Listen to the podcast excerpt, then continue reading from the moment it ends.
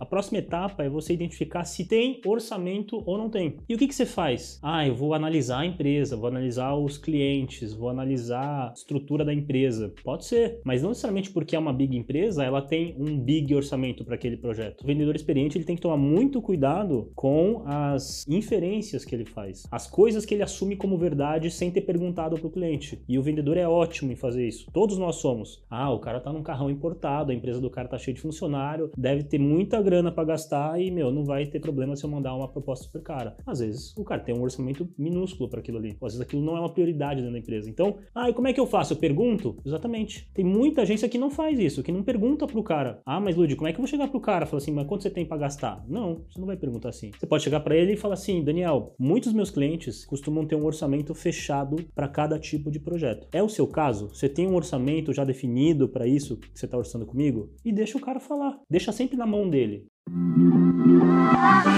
Quer aprender marketing digital no seu ritmo? Ter acesso a mais de mil aulas? Agora você pode assinar o Plano Pro mensal da Mirago a partir de R$ 79,90 por mês. E você cancela quando quiser, sem multas.